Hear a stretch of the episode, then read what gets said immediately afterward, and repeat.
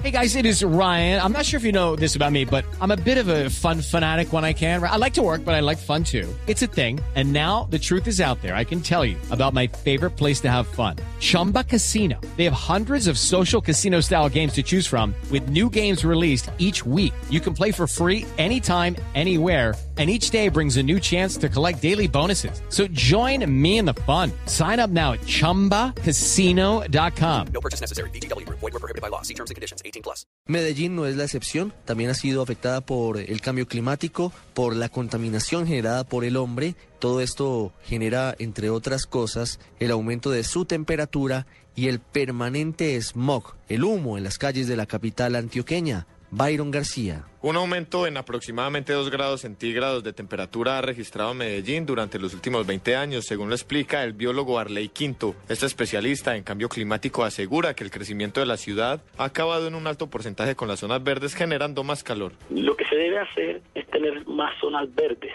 El calor se intensifica más cuando la ciudad tiene pocas zonas verdes, o sea que los árboles que tenemos los cortamos y metemos muchas vías. Entonces lo ideal es incrementar esas áreas verdes para que de pronto atenúen ese calor. El deterioro en la capa de ozono también ha impactado directamente a Medellín, que debido al aumento de su temperatura está dejando de ser la ciudad de la eterna primavera. Ahora se ven fenómenos como el del niño que trae calor y el de la niña que trae invierno de manera más intensa.